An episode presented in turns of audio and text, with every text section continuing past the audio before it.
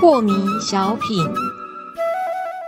张讲师您好，有一位听众朋友，他想请教讲师，他说啊，呃，如果所有的情绪都是从六根引起的，那是不是应该要花时间去修好正念呢？因为啊，如果把正念修好，那根本就不会引起气机在黄庭的涌动了呀，是这样的吗？讲师， 嗯，他这个问题呢，呃，基本上是有两个陷阱啊、陷阱第一个，他问说，是不是我正念修好以后，黄庭就不会再涌动？这表示他非常怕黄庭的涌动，哎，是这是第一个陷阱。第二个陷阱是什么东西呢？就是他说情绪是由六根引起，那我们修好正念就可以。他忽略了一点，正念只是六根的其中之一而已 啊其，中之一，六分之一， 是 对不对？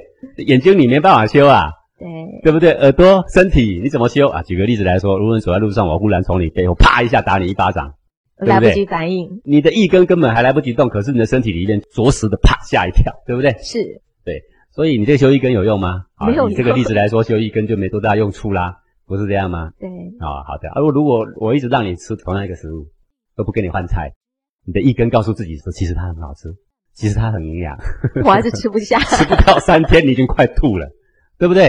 对这个修一根还是没用啊，不是这样吗？对啊所好以像不没是用修，不是你修一根黄庭救不动，但是我又不能说它没用，因为它确实代表着六分之一的作用，嗯，对不对？是可是今天为什么很多人误认为修一根就可以？是因为很多人转念之后心情就稍微平定，没有错，心情有几分之几是意念影响的，但是却还有更多的比例不是意念所影响的。是。那里面他还没有提到，还有一个叫做潜意识，潜意识才是真正影响一个人情绪的莫大的因素呀。